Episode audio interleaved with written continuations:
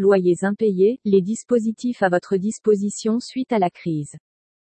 La crise sanitaire entraîne des difficultés financières induites par le chômage partiel et des baisses de revenus. Conséquences économiques, certains foyers n'arrivent plus à payer leur loyer.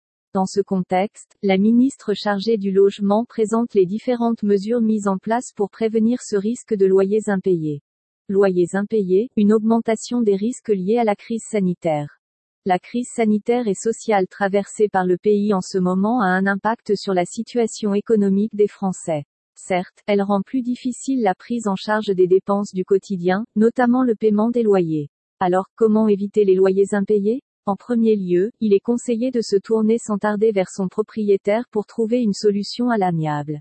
Afin de connaître leurs droits, les aides disponibles et les démarches à entamer, il est possible de consulter une ADIL. Vous pouvez ainsi vous faire accompagner par un conseiller juriste du réseau des agences départementales d'information sur le logement, ADIL.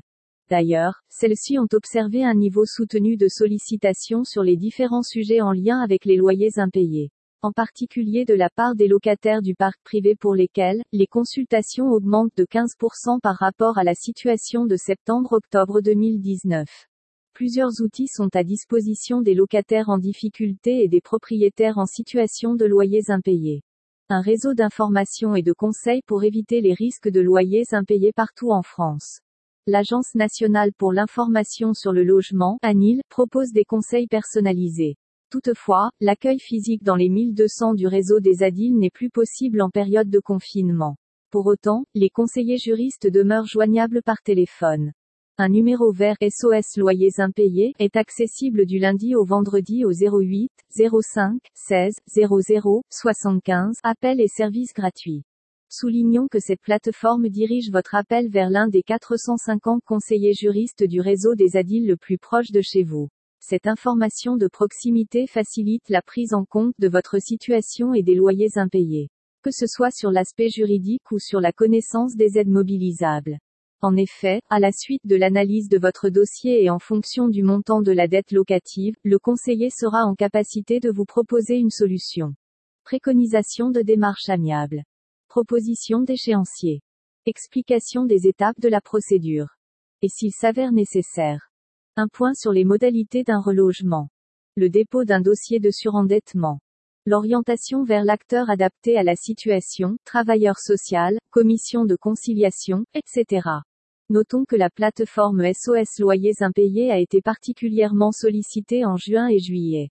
En effet, à cette même période, Action Logement proposait une aide financière préventive exceptionnelle par Action Logement. Cette aide concernait les salariés ou demandeurs d'emploi qu'ils soient locataires ou accédant à la propriété. Dans un premier, les ADIL ont accueilli les publics éligibles.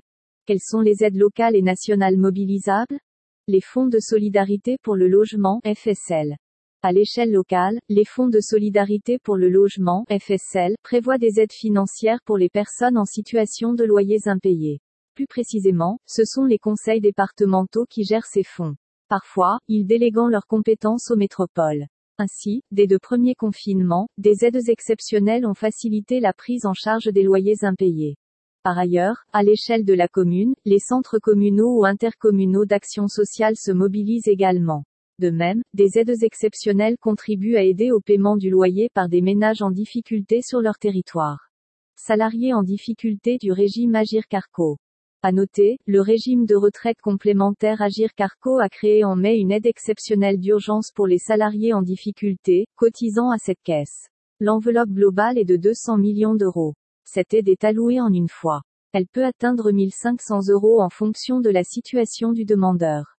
Pour en bénéficier, le salarié doit contacter sa caisse de retraite complémentaire. Cette aide, initialement prévue pour durer jusqu'à la fin du mois de juillet, a été reconduite jusqu'au 31 décembre 2020. Dans certains cas, les caisses d'allocation familiale et les caisses de la mutualité sociale agricole peuvent aussi proposer des aides. La prime d'action logement. Nous avons déjà évoqué la prime aux salariés modestes délivrée par Action Logement. Elle a pour objectif de prévenir les impayés liés à la dépense en logement, loyers impayés ou remboursement d'emprunts. Son enveloppe globale est de 100 millions d'euros. Cette prime prend la forme d'une aide de 150 euros par bénéficiaire pour un mois, renouvelable une fois. Soit un total maximum de 300 euros, accordé sous plafond de ressources, 1,5 SMIC. La bonne nouvelle, c'est que cette aide ouverte en juin 2020 sera prolongée. De plus, les critères d'octroi sont assouplis. C'est-à-dire que pour les demandeurs d'emploi, le plafond est désormais porté à 900 euros, soit 6 versements de 150 euros. Toutefois, pour être éligible, le demandeur doit subir une baisse de ses revenus de 15%. De même, ses dépenses de logement doivent être supérieures à 33% de ses revenus. Une observation renforcée des loyers impayés. Face au risque d'augmentation des loyers impayés, il est nécessaire de mettre en place un outil d'observation partagé entre les différents acteurs publics et privés. Cet observatoire sera bientôt en fonctionnement afin de disposer de données précises et suivre leur évolution.